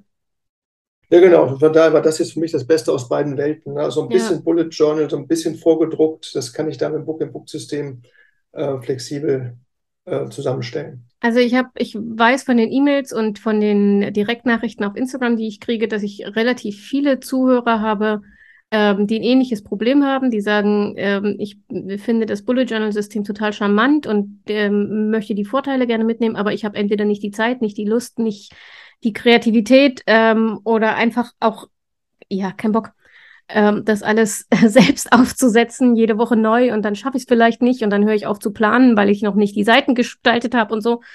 Ähm, und wenn es den Zuhörern da draußen jetzt auch so geht, dann ist das wirklich eine gute Empfehlung, mit solchen, ähm, mit solchen mm, Systemen zu arbeiten, die, das, zumindest das Layout schon abnehmen. Ja, ein Freund sagte zu mir, als ich ihm mein erstes Bullet Journal zeigte, Oh, das finde ich ja total schön, wie du das so alles so selbst gestaltest. ne? Aber ich glaube, er war auch ein bisschen, hatte auch ein bisschen Mitleid. Also beides so, ne? Ähm, Faszinosum et tremendum. Also, ja. Ja, ich höre auch ganz oft, boah, deine Seiten sind so schön, aber ich könnte das nicht. Und es ist, es ist fast schon zu einer Mission geworden, ähm, nach draußen zu verkünden, dass das Gestalten der Seiten kein Bestandteil der Bullet Journal Methode ist. Die Super müssen wichtig. nicht schön sein. Ja, man wird ja verrückt, wenn man das googelt und denkt, ja. oh, das ist überhaupt nichts für mich. Dann guckt man sich Ryder Carroll an ja. und er macht das ganz minimalistisch, schlicht, genial. Eine Überschrift und darunter die Notizen fertig. Ja, ja aber Eine das ist halt Sache. tatsächlich im, im, im deutschsprachigen Raum ist Bullet Journal assoziiert mit, ich male mir einen Planer. Ja, genau. Das wäre schon nicht meins, weil ich kann, ich kann das gar nicht. die meisten Menschen können das nicht. Ich kann das auch nicht. Ähm, ich mache das ja trotzdem bei meinen Monatsseiten. Die sind ja exzessiv gestaltet, aber das erzähle ich ja jedes Mal wieder, wenn ich darüber rede. Das ist halt für mich ähm, mein Sinnmoment sozusagen. Das ist so eine Auszeit, die plane ich mir fest ein. Das sind so vier bis sechs Stunden an dem Wochenende, am letzten Wochenende tatsächlich. Ähm, da sieht es hier aus, als hätte die Bombe eingeschlagen, weil ich von überall her mein Papeteriezeug rausschleppe, das ich dann alles nicht benutze normalerweise, aber ich habe es erstmal hier liegen, um zu gucken, was für Optionen ich habe. Und dann gibt es ein Thema, ähm, ein Designthema. Und dann gestalte ich halt Seiten und male und klebe. Und ja, ich male nicht, ich dudle eher, mehr, zu mehr bin ich nicht imstande, aber ähm, das ist mein kreativer Moment für mich ganz alleine mit Kaffee und Wein und Schokolade und irgendwelchen Trash-TV, YouTube-Videos, keine Ahnung. Ähm, wenn man dabei aber nicht so abspalt, abschalten kann wie ich und es eben für genau diesen Zweck benutzt, dann um Himmels Willen, mach das doch einfach nicht. Dann schreib deinen Monat oben drüber und mach das wie Ryder Carroll, links die Termine, rechts die Aufgaben des Monats und fertig ist der Lack. Ja, war auch mein befriedigendster, mein befriedigendster äh, Monatsübersichtskalender ähm, tatsächlich, den ich jemals hatte. Ähm, links die Termine und rechts alle Aufgaben, die ich dann laufend ergänzen konnte in der Wochenübersicht, also mhm. in der Wochenreflexion. Äh, war schon cool. Aber ja, nein, ich mache es jetzt anders. Okay, aber was ich jetzt mitgekriegt habe, also analog machst du im Prinzip, eigentlich sind wir wieder bei vorhin. Alles, was effektiv ist oder was sein soll, läuft bei dir analog was eher auf Effizienz ausgelegt ist, läuft bei dir digital. Ja, genau. So, das ist meine Idee. Und so ah, okay. suche ich auch aus, wo, was benutze ich für was. Das finde ich interessant, ähm, weil äh, ich habe ja tatsächlich, also die, die, das, was man klassisch unter Planung versteht, also Termine und Aufgaben, ähm, habe ich ja tatsächlich ausschließlich analog im Bullet Journal. Ähm, einfach weil es zum einen ist es kurzlebig, ich muss es nicht zwingend wiederfinden, das hat sich erledigt, wenn der Monat rum ist. Ähm, das ist dann schon okay. Zum anderen, weil ich mit dem Verschieben besser klarkomme, wenn ich es händisch mache, weil ich dann, bevor ich eine Aufgabe übertrage, nochmal darüber nachdenke, ob ich sie wirklich auf den nächsten Tag übertrage oder ob ich jetzt schon absehen kann, dass ich sie wieder nicht schaffe und dann habe ich keinen Bock, sie zweimal zu übertragen und dann bleibt sie halt stehen oder kommt nur auf die Sammelliste. Ja, das ähm, ist ein ähm, Riesenvorteil von dem Übertragen aus der Bullet Journal Methode. Ja. Ähm, da muss man immer sehen, wenn man ne, digitaler Taskmanager, ähm, ja, ist erstmal toll, weil er nichts vergisst, aber das ist ja der Horror auch, dass er nichts vergisst. Ne? Ja, und für mich ist tatsächlich, ich habe, ich hab, wie gesagt, ne, digitale Spielzeuge und sowas. Ähm, da kommen wir ja auch gleich noch dazu, was wir digital wofür benutzen. Erzähle ich auch ein bisschen aus meinem Nähkästchen, aber ähm, ich habe unfassbar viele To-Do-List-Apps probiert, weil ich ja immer denke, es könnte vielleicht doch der eine bessere, optimalere so. Ja, natürlich, klar. Es gibt immer was Besseres ne, auf der anderen Seite des ja. Flusses. Das äh, Gras, äh, ist immer grüner, so. das Gras ist immer grüner beim Nachbarn. ähm, genau, aber, nur, gehen, ne? aber nur, wenn man vergisst, sein eigenes zu gießen, habe ich irgendwo gelesen. Fand ich einen sehr schönen Spruch. Ähm, und ich habe dann aber festgestellt, mein großes Problem mit digitalen To-Do-Listen ist, dass ich die vergesse. Also beim Bullet Journal, das habe ich zwangsläufig offen, weil ich in meinem Daily die Tagessachen mitschreibe. Dinge, die ich mir merken muss, Notizen, die ich ähm, bei einem Meeting mache. Es ist halt alles im Daily. Das heißt, dieses Buch ist zwangsläufig von der ersten bis zur letzten Minute meines Tages auf meinem Schreibtisch und aufgeschlagen. Ähm, und ich weiß dadurch natürlich, weil ich damit so intensiv jeden Tag arbeite, auch wo welche Listen und wo welche Einträge stehen. Diese Apps, ich habe immer wahnsinnig viel Zeit und Energie reingebuttert, die aufzubauen und zu pflegen. Und dann habe ich mir keine Ahnung, Kategorien ausgedacht und irgendwelche Etiketten und ähm, Due Dates festgelegt und so. Und dann habe ich die App geschlossen und eine Woche später habe ich gedacht, dann, warte mal, da war doch irgendwas. Ich hatte doch eine App eingerichtet. Ähm, das funktioniert für mich überhaupt nicht. Aber ich weiß, dass es für ganz viele Leute hervorragend funktioniert, weil die sagen, ich habe mein Handy viel öfter in der Hand als irgendein Notizbuch. Das ist leider der Punkt. Ne? Das Handy ist auch viel kleiner. Das habe ich immer dabei das ist auch wieder ne, Segen und Fluch zugleich. Ne? Es mhm. ist ja auch mhm. eine großartige Ablenkungsmaschine, gleichzeitig aber auch ganz toll, was man da alles gerade mal unterbringen kann oder nachgucken kann. Ja, aber dann lass uns mal, das ist im Prinzip schon die Überleitung. Ähm, analog haben wir abgehakt, kommen wir zu digital. Welche Tools, welche digitalen Tools nutzt du wofür? Ja, ich bekenne, beim Bullet Journal bin ich immer wieder gescheitert am ähm, Future Log. Also mhm. die Idee, das Future Log als Kalender für die mhm. Zukunft zu nutzen. Dann habe ich nachgelesen bei Leuchtturm, dass man das auch einfach so als, ähm, ja, als Log einfach, was ist gewesen, mhm. nutzen kann, so wie ich jetzt auch beim X47 den, den Übersichtskalender nutze. Eh, alle Termine kommen bei mir in einen digitalen Kalender. Ähm, sonst würde ich untergehen mit Mann und Maus. Ich habe ich hab geteilte Kalender, ich habe ähm, sehr langfristige Planung bei manchen Sachen. Ähm, wenn das da nicht drin wäre, sicher drin wäre. Ähm, ich habe einmal umgestellt gehabt und es war genau, ich hatte gerade alles umgestellt. Ich gehe mit dem Hund raus, ruft mich eine Ärztin zurück und wollte einen Termin mit mit mir ausmachen. Ich konnte nicht. Mhm. Weil ich hatte, ne, mein Handy hatte ich dabei, aber ich wusste, der Kalender ist gerade nicht gepflegt. Ne? Ja. Das Buch liegt natürlich zu Hause. Also ich muss sagen, okay, ich rufe sie wieder zurück und das ist natürlich, wenn man gerade jemanden erreicht hat, auch blöd. Ne? Dass man nicht mal gucken kann, ach ja, geht, geht nicht. Ne? Also, ja, also das habe ich auch. Google Ka oder Kalender, iCal oder sowas. Exakt. Äh, Kalender habe ich auch digital aus äh, den äh, gleichen genannten Gründen und einem ästhetischen Grund. Ich hasse es, wenn ich Dinge durchstreichen muss. Das sieht so hässlich aus. Und jetzt mal ganz im Ernst. Termine, keine Ahnung. Ich würde mal grob schätzen, mindestens 15 Prozent der Termine meines Monats verschieben sich nochmal. Und dann musst du durchstreichen und es irgendwo neu reintragen. Ja, aber dann hast aber auch eine, eine, eine Historie. Ähm, als ich damals rein digital unterwegs war, genauso wie du sagst, man macht einen Termin mit einem Ausschuss mhm. und dann wird der verschoben, und dann wird der dahin verschoben, dahin verschoben. Irgendwann sagt einer, was machen wir da eigentlich? Und ne, die eine Pressbitterin hatte dann noch, die hatte so einen Papierkalender und sagt dann, hier, guck mal, da waren wir schon mal, dann habe ich es durchgestrichen, dann habe ich es dahin geschoben, die konnte das nachvollziehen, mhm. wie wir mhm. versucht haben, was zu suchen. Das konnte ich im Digitalen gar nicht mehr. Ich wusste gar nicht, welche anderen noch, wir noch mal hatten, ähm, weil die ja nicht mehr drin standen. Ich habe den Termin einfach verschoben im digitalen Kalender und konnte nicht mehr nachvollziehen, was nicht funktioniert hat. Gut, aber das äh, könnte ich auch nicht, weil, wie gesagt, ich hasse durchgestrichen, also würde ich es tippexen. Ähm, dann würde ich es auch nicht mehr wissen. Aber mir geht es genauso gerade so Sachen Langfristplanung. Ich finde das Future Log, wenn man es wirklich als ähm, Zukunftskalender benutzt, einfach unpraktikabel, ähm, ohne Einschränkung. Ich finde es einfach nicht praktikabel, weil ich in der Regel auch viel zu wenig Platz habe. So ein Future Log ist in der Regel zwei bis vier Seiten. Das heißt, ich habe äh, pro Tag vielleicht eine Zeile für Termine. Ja, ich habe aber Tage, da habe ich, äh, keine Ahnung, ein halbes Dutzend Termine. Wie soll ich die denn alle hinschreiben? Dann sagen die Leute, ja, nur die wichtigen Termine kommen ins Future Log. Dann denke ich, ja, was ist denn wichtig? Also, äh, ja, ne? oder man macht diesen, dieses Kalendex-System, ne? Wobei, das ähm, finde ich, das hat, es hat einen gewissen Charme, ist mir nur zu umständlich. Ähm, ich habe es versucht. Ich bin auch wieder völlig abgesoffen, was Übersicht anbetrifft. Aber äh, Future Log, auch übrigens, wenn man das Buch mal liest von Ryder Carroll, der benutzt selbst seine Monatsübersicht eigentlich eher rückwirkend. Der schreibt irgendwo in diesem Buch, dass er eher notiert, was gewesen ist und nicht im Vorfeld aufschreibt, was am, im, im Monat an Terminen ist.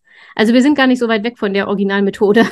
ja, er sagt ja auch irgendwann mal, dass er auch Google-Kalender benutzt. Das ja. war der Moment, wo ich gedacht habe, okay, verdammte Axt, ähm, jetzt mache ich das eben auch wieder. Ne? Also was soll denn das? Ne? Ja, also Kalender, ich finde Kalender, es gibt keine gute Methode, ähm, Termine analog abzubilden, die an die digitalen Methoden rankommt. Ja, und da wäre Datenmenge, ich finde es eben. Ja. Ne? Wann, wann ist denn der, der, der Termin? Ja, gebe ich eine Suchmaske ein. Zack, habe ich es. Ne? Ja, bin ich bei dir und allein so banale Sachen, klingt banal, ist aber ein Riesenhelfer im Alltag, dass du die Adresse einfach mit dazu schreibst und dann aus dem Kalender navigieren lassen kannst. Also ja. so. Ja, mache ich genauso. Das sind alles Sachen, die sind einfach, ja. ja, funktioniert analog leider nicht. Okay, Kalender digital. Was hast du noch digital? Ähm, Informationen aller Art sammle ich seit, boah, lange schon in Evernote. Mhm. Ähm, auch so eine Hassliebe, ähm, eine App, die viele Umbrüche durchlebt hat. Im Moment finde ich, ist sie auf einem guten Weg. Was mich immer daran gehalten hat, das ist diese unglaubliche Suchfunktion. Mhm. Also, es, also wahrscheinlich bräuchte ich die ganzen Notizbücher, die ich angelegt habe, gar nicht. Ähm, wenn ich was suche, ich tippe das ein und ähm, hundertprozentig das, was ich suche, ist bei den Sachen, die mir angezeigt werden, mit dabei. Ähm, und egal, ob es handschriftlich ist oder getippt oder auf dem Bild oder egal. Ähm, ja, unglaublich gut. Okay. Evernote ist eines der wenigen Tools, die ich noch nicht richtig getestet habe. Verdammt. ja, ist dafür einfach super. Ne? Dafür ist man eben in Evernote dann gefangen. Das ist ja so ein eigenes Dateiformat. Mm. Kann man exportieren, ja, okay. sieht da nicht mehr so schön aus, aber ja, mittlerweile seit 2010, glaube ich. Also ich gebe ja zu, ich habe mich lange dagegen gewehrt, sowas äh, digital zu machen, weil ich mir dachte, dafür habe ich doch meine Bullet Journals und ich habe alles am Datum und ich schreibe das alles mit. Ähm, und ich bin ja vor ein paar Jahren in die IT gewechselt, also aus der Kommunikation in die IT und das war ein ganz schöner Kulturschock und ich habe mir alles mitgeschrieben, weil ich einfach nichts wusste. Ich war totaler Anfänger. Ähm, und es war dann natürlich so, irgendwann, dass die Information, die ich gerade brauchte, in dem Notizbuch war, das schon voll war und zu Hause im Regal stand und ich aber im Büro saß. So. Und das kam ein paar Mal vor. Oder dass ich wusste, ich habe es in diesem Notizbuch aufgestanden, aber ich habe es nicht wiedergefunden.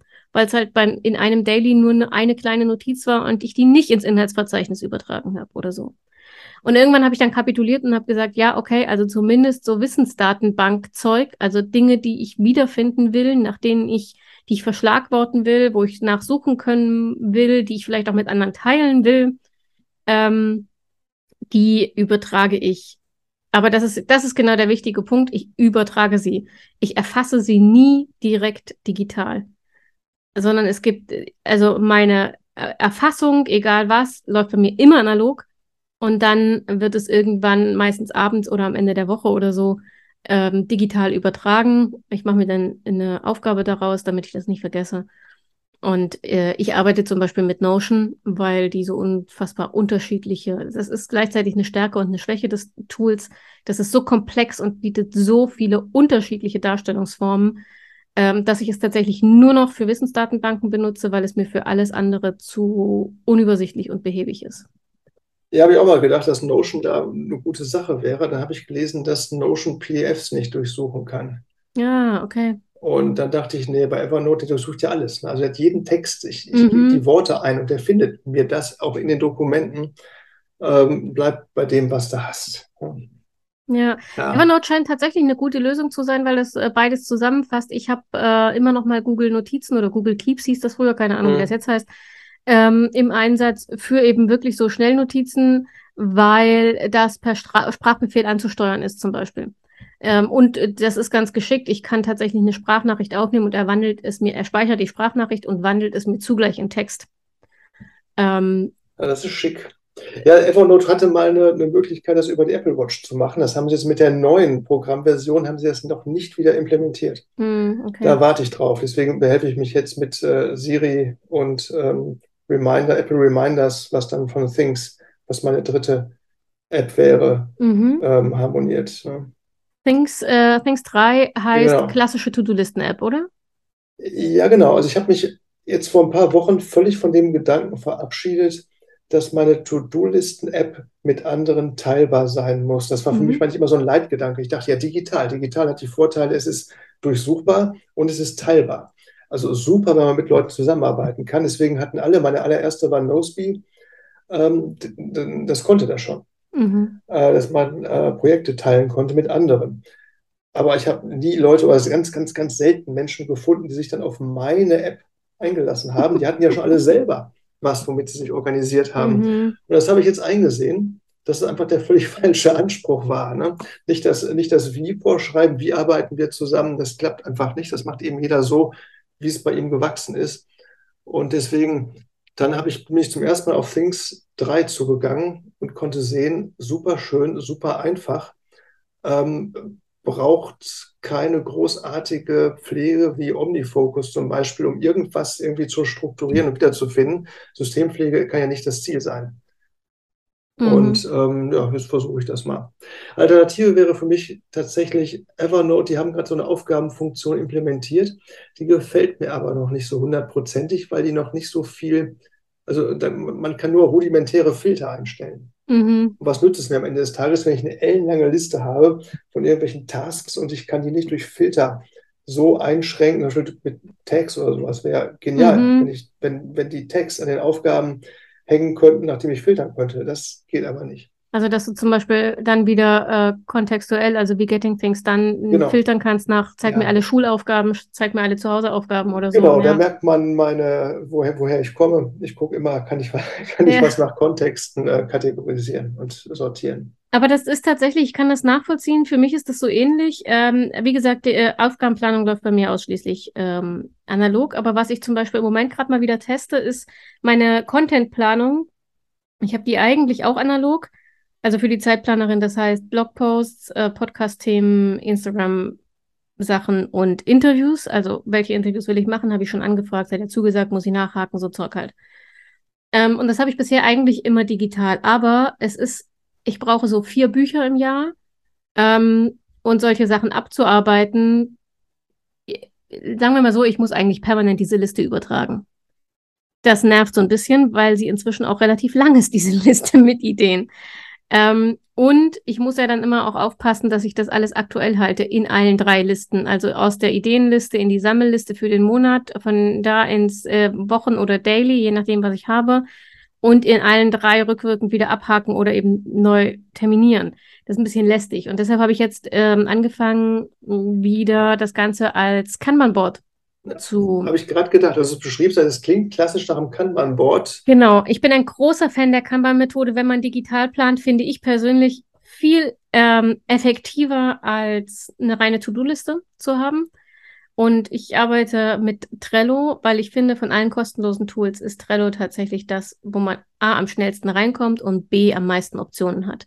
Also gerade so, so Sachen wie, ich habe auch unser, ähm, unser Interview jetzt gerade, ich habe Trello auf, weil ich mhm. in der Karte Interview mit Michael eben alle Fragen habe, die ich jetzt nebenbei abhake, damit ich weiß, wo ich stehe. Ähm, da steht, ähm, da stehen deine Kontaktdaten, der Zoom-Link ist in der Karte, weil das Datum äh, ist gepflegt und es hat das Label Podcast und so. Also, ne, das lässt sich alles abbilden und es ist halt in der Spalte, also ähm, Kanban-Board bedeutet, alle Aufgaben sind in Spalten sortiert, die den Aufgabenfortschritt abbilden. Also in meinem Fall gibt es vorne eine, eine, Spalte Ideen, äh, Themenideen und dann gibt es eine Spalte in Arbeit, wartet auf Rückmeldung und erledigt. So, und äh, in Arbeit sind wirklich nur die, an denen ich entweder gerade schreibe, Blogposts oder äh, Interviews, die in dieser Woche anstehen oder sowas. Ähm, wartet auf Rückmeldung, zum Beispiel die Interviews, die ich angefragt habe und wo ich noch nichts zurück habe. Also das ist einfach für mich mehr Überblick als in der To-Do-Liste, weil in der To-Do-Listen-App müsste ich die Aufgaben aufmachen, um meine Notizen zu sehen. Zu sehen, habe ich schon mal nachgefragt oder so. Ähm, finde ich, lä lässt sich mit einem Kanban-Board leichter abbilden, aber ich merke auch, dass es mir wieder durchrutscht. Weil ich damit eben nicht so viel arbeite wie mit dem Bullet Journal, ähm, rutscht es mir durch. Das ist jetzt nicht so schlimm, weil ich wirklich nur die Contentplanung darin abbilde. Ähm, ich könnte, glaube ich, auch da meine normale To-Do-Planung nicht digitalisieren. Also einfach vom Typ her. Nicht, weil das Tool mhm. das nicht könnte, sondern ich glaube, es ist tatsächlich bis zu einem gewissen Punkt eine Typfrage und eine Frage der Gewohnheit natürlich. Ja, bestimmt. Also ich habe jetzt, jetzt auch wieder umgestiegen. Ich hatte jetzt gerade das letzte Jahr oder so, ein halbes Jahr, ne, Spielkind, ich probiere gern was aus, äh, hatte ich Meistertask im Einsatz mhm. und habe festgestellt, es ist für meine Bedürfnisse überdimensioniert. Das Ding ist genial, auch gerade für Zusammenarbeit mhm. und Darstellung und schön und ähm, toll. Aber ich will das ja gar nicht mehr als Haupttool haben, so eine digitale To-Do-App. Ich will ja eigentlich in der Woche äh, hier aus äh, meinem X47 leben. Ja, so geht's mir mit Notion. Deswegen ist Notion tatsächlich nur meine Wissensdatenbank. Die kann ich gut teilen, die kann ich gut durchsuchen, das funktioniert gut, aber Notion könnte theoretisch auch Kanban-Board. Mhm. Aber es ist mir zu, ich weiß nicht, es ist, es ist nur ein Gefühl, ja, aber es ist mir einfach zu viel. Notion jetzt. Ja. Ja, Jasmin hat ja auch in einem, ich sage jetzt mal Jasmin, wir kennen genau. uns nicht, aber ich ja. habe den Podcast gehört, wo sie sagt, ähm, ja, ähm, tschüss Notion, ja. äh, die ja zu einer ganz einfachen ähm, App für Notizen zurückgewechselt genau. ist. Genau. Aus demselben Und, Grund. Ja, ja. ja, genau. Evernote, da kann man eben auch nicht alles einstellen. Das finde ich gerade sympathisch. Ich kann nicht alles, denn es ist ja auch, ja, das hat immer zwei Seiten. Ja. Wenn man alles kann, dann ja, verbraucht man viel Zeit, um das also einzurichten. Es, es ist, ich weiß nicht, äh, sagt dir Ivan Platter was? Ja, ja ist einer der großen Zeitmanagement, für alle, die nicht kennen, einer der großen Zeitmanagement-Menschen unserer Zeit aus der Schweiz. Und der hat zum Beispiel so einen Leitsatz, der hat eine ähnliche Geschichte. Ich glaube, jeder, der sich mit Zeitmanagement beschäftigt, hat eine ähnliche Geschichte hinter sich, weil wir probieren alle immer ähm, das noch bessere Tool zu finden und kommen dann in aller Regel doch wieder irgendwie zurück zu den äh, Grundlagen. Und der hat dann mal irgendwann gesagt, ähm, nutz erstmal das, was du schon hast. Und nur wenn das wirklich nicht funktioniert, dann guck dich nach neuen Tools um. Und er meint damit zum Beispiel so Bordmittel, die man, also beim iPhone zum Beispiel die Apple-Programme, die schon drauf sind, Apple Kalender, Apple Notizen, so Apple Erinnerungen. Ähm, bei Android ist das genau dasselbe, äh, zum Beispiel mit den Google-Sachen.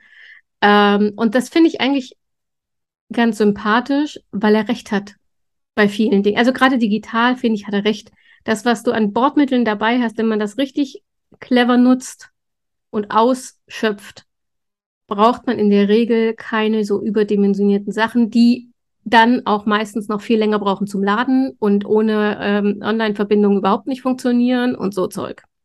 Ja klar, mittlerweile. Mittlerweile. Ja, also mittlerweile. ich meine, welche Entwicklung Apple Notizen oder Apple Reminders genommen haben mhm. in den letzten Jahren, das ist ja eine super Entwicklung, aber wie waren diese Apps am Anfang?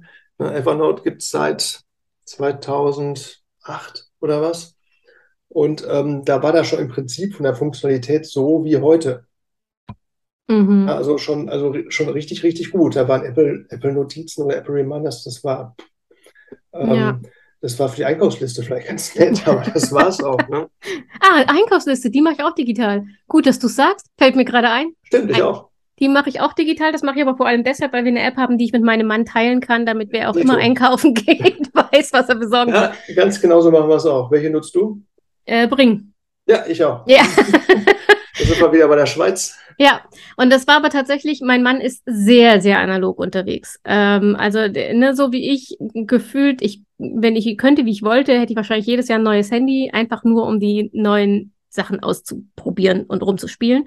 Und er würde sich am liebsten überhaupt nie trennen, weil ihm das alles viel zu viel Aufwand ist und so. Und bis ich ihn dazu gebracht hat, äh, eine digitale Einkaufsliste zu benutzen, hat es eine Weile gedauert. Aber jetzt ist er derjenige, äh, der das für uns zum Beispiel ausdifferenziert und der unterschiedliche Listen anlegt, zum Beispiel, ähm, dass wir Lebensmittel, Drogeriemarkt, ähm, Haushalt und sowas getrennt haben. Auch da wieder kontextuell, je nach Einkaufsmöglichkeit, also je nach Laden. Ähm, Genau, und was, was kriege ich wo oder was Ja, genau. ich wo? ne? Richtig. Und Ja. das ist voll cool tatsächlich. Äh, Mhm. Das macht uns die Sache sehr viel einfacher, weil sonst früher habe ich ihm dann per WhatsApp geschrieben, was er noch einkaufen soll. Und meistens habe ich die Hälfte vergessen, weil mir in dem Moment nicht einfiel, was wir brauchen. Und so schreibt jeder, der irgendwas leer macht, das halt gleich ähm, auf So. die Liste. Und Genau, genauso machen wir das auch. Das ist das- einfach eine Erleichterung. ja, Ja. gut. Noch ein digitales Tool?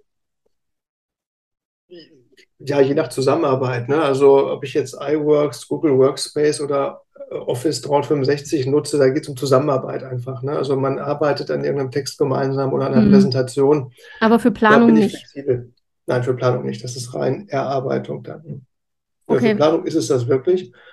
Und ja, wir mal gucken, ob es so bleibt. Aber auf jeden Fall, dass ich so diese Aufgabenteilung habe, was mache ich analog, was mache ich digital, ähm, das wird meine Leitlinie sein. Ja. Und das exakte Wie, wie gesagt, es gibt ja vielleicht immer noch die etwas bessere Möglichkeit. Ich äh, habe es auch, also unter äh, in der Bullet Journal Community heißt es ja immer, hast du deinen Planerfrieden schon gefunden? Ah, okay. Ähm, das meint vor allem äh, Leute, die dann immer mal wieder wechseln zwischen Ringbuch und Notizbuch oder Travelers Notebook, Ringbuch und Notizbuch. Äh, und ich kann das nachvollziehen, weil es je, jede, Sys- jedes System, jede Methodik hat seine Vor- und Nachteile. Und äh, je nachdem, was einem gerade wichtig ist, wechselt man halt vielleicht hin und her. Ich habe das auch alles schon ausprobiert. Deshalb, äh, ich glaube nicht, dass man einen, das ist so ein bisschen wie in der Politik. Es gibt keinen endlosen Frieden. Irgendwas ist immer. Ähm, und äh, gerade gerade mit Zeitmanagement, sobald sich die Lebenssituation ändert, verändern sich die Ansprüche ans Zeit- und Selbstmanagement. Und dann dürfen sich bitte auch die Tools ändern. Das ist völlig legitim. Ähm, nur wenn es zum reinen Aktionismus wird, wird es dann schwierig. Ja, genau. Deswegen ist mir, mir Systeme sind mir sympathisch, die so tool-agnostisch sind. Das heißt, das Tool ist eigentlich egal. Ne? Du Mhm. kannst es, sagt der David Allen auch, ne? Man- Er kann sich auf einer Serviette organisieren. Mhm. Äh, Da braucht er keine App für, die extra dafür entwickelt wurde. Ähm, mit dem, was man gerade, was gerade dran ist und was man hat, ähm, unterwegs sein. Das Ja. reicht. Wie äh, verhinderst du eigentlich, dass du den Überblick verlierst? Weil du hast ja jetzt doch relativ viele unterschiedliche Tools. Ja, diese Aufgabenteilung. Ne? Was mache ich analog, was mache ich digital? Und dann im Digitalen eben auch, wofür ist was da? Ne? In Evernote kommen alle Notizen, Referenzmaterialien, Archiv, kommt da, das kommt da alles rein.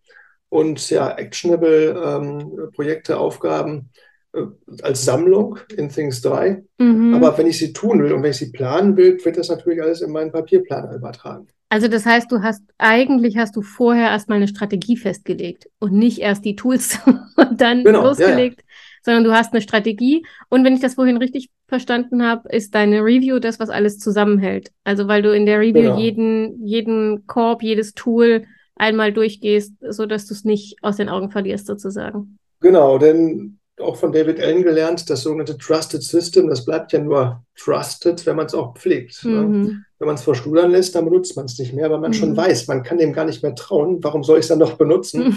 Ähm, und dann, ja, dann geht alles irgendwann durcheinander. Ja, das ist ein guter Punkt. Wie gesagt, ich habe dieses Buch von David Allen nie zu Ende gelesen. Ich sollte das vielleicht jetzt doch nochmal anfangen. Aber es gibt noch ein zweites, was äh, super spannend ist, wo er gerade so diese, ähm, diese tiefen Dimensionen Ah, okay. ähm, aufs Korn nimmt. Ja, aber das macht es mir nicht leichter, mich für das erste zu motivieren, wenn ich weiß, ich muss danach noch Ja, das erste, das erste ist tatsächlich, ist tatsächlich ein bisschen trocken, ähm, Ja. aber Ich lese gerade ähm, äh, Eat the Frog von, Space, Spacey heißt der, ne? Ja, Also, aber wie heißt er nee. mit Vornamen? Brian, glaube ich. ja. Brian Swayze. Ja. Ähm, und erstaunlicherweise, obwohl ich ja wirklich kein Fan von Eat the Frog bin, ja, wie alle wissen, die diesem Podcast folgen, ich weiß nicht, in wie vielen Episoden ich das schon erwähnt habe, ähm, ist das tatsächlich ein gutes Buch. Also, wenn man sich mit Zeitmanagement beschäftigt, ist da viel drin, was man schon kennt. Wenn man sich mit Zeitmanagement beschäftigt, ist da viel drin, wo man sagt, Moment, das kenne ich doch von einer anderen Methode. Ähm, aber das ist sehr häufig so. Aber es ist sehr leicht zu lesen und es fasst ganz viele Prinzipien, auch von Getting Things Done übrigens, wenn sie zu, zu seinem System passen, ähm, relativ kurz zusammen und ist tatsächlich, es geht viel weiter als nur ist morgens den Frosch. Es geht sehr, äh, sehr äh, in die Tiefe im Sinne von, überleg dir doch mal, warum eigentlich und was ist Ah, eigentlich mhm. dein Frosch? Ah, hätte ich es doch mal lesen sollen. Ähm, ich fand den Ansatz immer so ein bisschen selbstquälerisch. Man als Protestant liegt Ja, uns das ja ja. im Blut, aber trotz, nein, mir irgendwie nicht. Und als Michael Hyatt da mal sagte, er findet Eat the Frog total bescheuert, warum sollte man denn seine Hauptenergie und Motivation gerade an dem, an, daran verschwenden, was man nicht machen möchte? Ja. Da dachte ich, okay, reicht mir. Äh, Brauche ich doch nicht. Ist ja eigentlich auch meine These, deswegen gibt's bei mir bei der FEM-Methode ja die Minis, mit denen man startet, ne? weil die kosten halt keine Energie und keine Zeit und man hat so Momentum aufgebaut und kommt in die Arbeitsdings und dann gibt's die Lustaufgaben, damit man sich die ätzenden Fokusaufgaben schön arbeiten kann. Ähm, insofern ist mir das äh, von Michael Hyatt sehr sympathisch, aber tatsächlich, wenn man das Buch liest, Eat the Frog, ja, er sagt schon, isst den Frosch zuerst, aber interessanterweise ist für ihn die Kröte nicht zwingend das, worauf ich keinen Bock habe, sondern die Kröte ist für ihn das, was entweder am meisten Zeit, am meisten Energie ähm, aufzehrt, aber vor allem das, was ähm, den meisten Nutzen hat. Also klassisch nach Pareto-Prinzip, ne? Was ist, was sind die 20 Prozent, die dich Mhm. am meisten voranbringen? Das Ah, sind die okay. Frösche, die er sagt. Und da sind wir Ah, ja wieder bei. Genau, da sind wir wieder bei dem, was wir vorhin Hm. diskutiert haben. Ich muss erst mal wissen, was ich erreichen will, um planen zu können, was für mich wichtig ist. Und dann wird der Frosch nämlich auch schon wieder nicht mehr so ungenießbar. Also jedenfalls nicht jeder Frosch. Ähm, kann ich tatsächlich, äh, ich bin überrascht, ich hatte damit nicht gerechnet, weil eigentlich hatte ich das für mich schon abgeschrieben, aber es ist ein überraschend gutes Buch. Ah, Mist. Ja, okay. Kommt auf die Liste. Gut, ähm, ich glaube, wir haben gnadenlos überzogen, aber das war zu erwarten bei diesem Thema. Ich habe wie immer eine, so wie die drei aus 20 eine feste Eingangsfrage sind, gibt es bei den Interviews auch eine feste Ausgangsfrage. Ähm, ich möchte nämlich dann zum Ende hin von jedem meiner Gäste immer wissen, was sind denn deine Top 3 Zeitmanagement-Tipps? Hm. Ja, ich weiß nicht, ob es Zeitmanagement-Tipps sind. Es sind mehr so Tipps, was ist für mich wichtig, um effektiv zu sein. Also der erste ist, ist klar aus meiner Biografie, ähm, die eigenen Werte rausfinden, ist der erste. Ne? Die Vision vom eigenen Leben aufschreiben per Hand, äh, sich eben nicht selbst aus den Augen verlieren. In den Spiegel gucken können und sagen, aha, genau, ne? So ist das, das bin ich und ähm, das sind meine Werte und jawohl, da gibt es eine Resonanz. So Mhm. bleibe ich auf Kurs. Egal, was jetzt gerade ist. Wenn ich meine Werte kenne, bleibe ich auf Kurs. Ja. Das zweite, ähm, ja, ähm, mag an meiner Persönlichkeit liegen. Ich bin ein systematischer Typ. Ähm, organisiere dich nach einem System, lerne ein System. Ähm, dadurch, dadurch entwickelt man automatische gute Gewohnheiten, auch wenn man irgendwann mal sich vielleicht vom System verabschiedet und freier wird, weil man andere Sachen kennengelernt hat, das System ein bisschen abwandelt. Aber man hat so ein paar grundlegende Gewohnheiten entwickelt, äh, die einem immer weiterhelfen. Ähm, das zweite, also wieder nach System arbeiten, dann spielt auch das Tool eben auch nicht die Hauptrolle, Mhm. sondern ähm, ja, das dritte, das ist ein, eine relativ neue Einsicht von mir, niemals die Mindsets vermischen. Also alles hat seine Zeit, nicht die Schritte vermischen. Also ähm, ne, wenn man, wenn ich, wenn ich meine Inbox durchgehe, dann könnte ich an einem Arbeitsschritt, ich könnte gucken, was ist es und das dann gleich ähm, etikettieren und wegorganisieren. Ähm, ich könnte alle drei Schritte in eins machen, dann mit den nächsten weitermachen. Mhm. Das ist nicht gut, weil ich dann halt dreimal mein Mindset wechsle, um eine Sache zu bearbeiten, in einem Mindset bleiben. Na, wenn, man, wenn man einen Text schreibt und gleichzeitig Korrektur liest, ähm, wird das nichts bringen. Wenn man einen, einen, Blogpost schreibt und parallel schon die Links raussucht oder die Bilder da, dazu, steht man sich selbst im Weg, weil man in einem ganz anderen Mindset wieder unterwegs ist, ob man jetzt schreibt oder das Beiwerk raussucht. Und ähm, ja, deswegen nicht das Mindset vermischen. Wenn ich E-Mails abarbeite, dann arbeite ich E-Mails ab. Und wenn ich mir angucke, was in meiner Inbox ist, dann gucke ich mir erstmal nur an, was ist es, kann das weg, wird es archiviert oder bleibt es weiter im System. Und dann gehe ich erst den nächsten Schritt und gucke, okay, was, wo kommt es denn genau hin und wann und so weiter. Ähm, sonst, ja, sonst kostet es alles sehr, sehr, wird das viel Energie kosten und äh, man wird sich dauernd selbst im Weg stehen. Ist also quasi eine, eine Mischung aus Achtsamkeit und Batching. Ja, genau, so vom, vom, vom Mindset her, genau, fürs Batching, ähm, für, für, das, für das jeweilige, für den jeweiligen, für die Einstellung, was mache ich gerade, genau. Ja. Also mhm. Batching heißt ja gleichwertige Aufgaben zusammenzufassen genau. und nacheinander abzuarbeiten, bevor ich zum nächsten Schritt gehe. Und Achtsamkeit ist eben genau das, konzentriere dich auf das, was du gerade tust und nicht ja. auf das, was du potenziellerweise auch tun könntest oder in einer Stunde tust oder vor einer Stunde getan hast. Das, by the way, ist mein Gehirn. Ähm, aber das ist, glaube ich, deswegen, ich mag dieses Bild von dem, von dem Affengeist. Ich kannte das auch und ähm, rede, äh, erzähle das auch häufiger mal im Podcast, dass mein Gehirn auch so ein kleines Äffchen hat, das von Ast zu Ast springt, was ähm, aber für Scanner-Persönlichkeiten nicht ungewöhnlich ist. Ähm, man muss halt nur lernen, das Äffchen rechtzeitig genug zu füttern mit dem, was es mag, und dann bleibt es auch mal in Ruhe sitzen.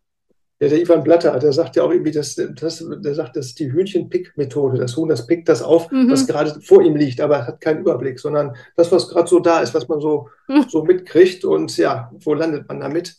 Ja. Ähm, ja. zumindest nicht dahin, wo man hin man will.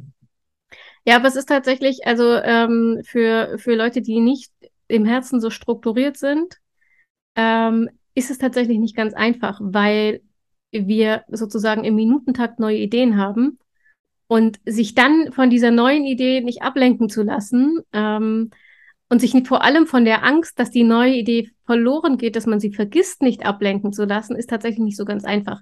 Deshalb ähm, ist das ja, das Bullet Journal ist, glaube ich, gerade für, für so Scanner-Persönlichkeiten und so, so ein brillantes Tool, weil das ist ja das, was ich dann immer wieder sage, schreib's dir auf hab's offen liegen, den neben dir liegen, genau. schreib dir zwei Stichworte auf, dann kannst du es nicht vergessen, aber es reißt dich nicht so sehr aus der Konzentration, dass du dich nicht mit deiner eigenen täglichen Aufgabe weiter beschäftigen kannst. Ja, genau, eigentlich super simpel, ne? Einfach aufschreiben ja. und dann hat das ja dann seine Zeit irgendwann anders, aber ja. nicht jetzt. Ne? Deswegen alles hat seine Zeit. Das ist ein wunderschönes Schlusswort. Es war mir ein Fest, es war mir wirklich ein großes Vergnügen. Es hat unheimlich viel Spaß gemacht, diese Folge mit dir aufzunehmen. Ähm, ich bin gespannt, ob es vielleicht Feedback dazu gibt. Ich würde alles, was wir jetzt so an, an Tipps, an Tools, an Büchern, äh, und es ist eine ganze Menge empfohlen haben, in die Shownotes packen. Ähm, Michael, danke schön, dass du dich ähm, zu deinem allerersten Podcast-Interview getraut hast. Ähm, es war wirklich fantastisch. Ja, hat mir auch Spaß gemacht. Ähm, vielen Dank, dass ich mit dabei sein durfte. Sehr gerne. So, und für euch da draußen gilt, ähm, wenn ihr mehr wissen wollt zum Thema hybride Planung, digitale, analoge Planung, dann gilt wie immer, meldet euch gern entweder auf Instagram als Zeitplanerin oder per Mail info info@zeitplanerin.de. Kontaktdaten wie immer ebenfalls in den Show Notes. Und ansonsten danke fürs Durchhalten bis zum Ende dieser recht langen Interviewfolge. Ich wünsche dir eine schöne Woche. Pass auf dich auf, bleib gesund und denk immer daran, deine Zeit ist genauso wichtig wie die der anderen. Haben wir's. Haben wir's. So. Ja. Wow.